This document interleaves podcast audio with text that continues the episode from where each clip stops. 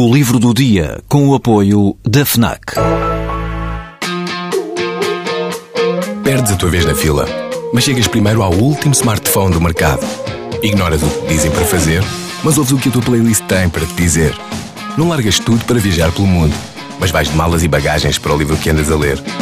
Deixas o despertador tocar mil vezes, mas se ouves o hino na televisão, saltas do sofá e sentes o arrepio.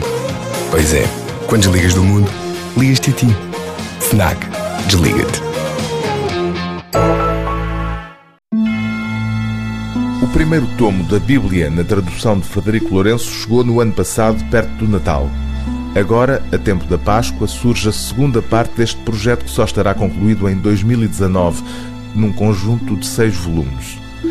Depois dos quatro Evangelhos, é agora a vez dos restantes 23 livros canónicos do Novo Testamento. O livro dos Atos dos Apóstolos, as 13 cartas do apóstolo Paulo, embora os especialistas considerem que dessas 13, seis não foram escritas por ele, uma carta anónima, a carta aos Hebreus, uma outra cujo autor se identifica como Tiago, duas do apóstolo Pedro, que também não terá sido escrita por ele, três cartas atribuídas a João, uma carta de Judas, presumivelmente um irmão de Jesus, e o livro do Apocalipse.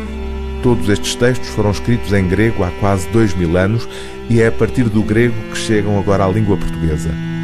Esta edição, como Frederico Lourenço tem vindo a repetir em múltiplas ocasiões, não é uma edição confessional. Daí que, perante os textos mais antigos do Novo Testamento, as cartas atribuídas a Paulo, anteriores mesmo aos quatro Evangelhos, o tradutor, na nota inicial, chama a atenção para algumas questões problemáticas que elas levantam. Há um facto de que não podemos fugir, escreve Frederico Lourenço.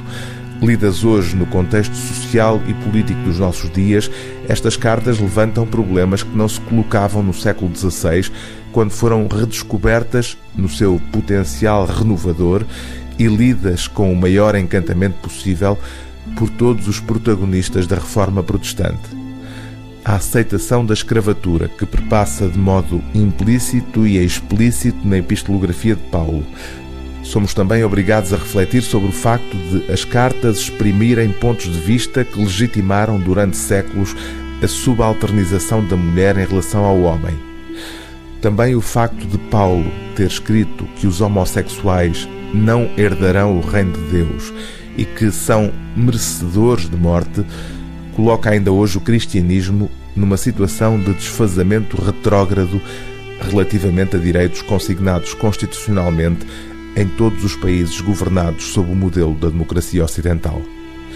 O livro do dia TSF é o segundo volume da Bíblia, os livros dos Atos dos Apóstolos, as Epístolas e o Apocalipse do Novo Testamento, com tradução do grego, apresentação e notas de Frederico Lourenço, edição Quetzal.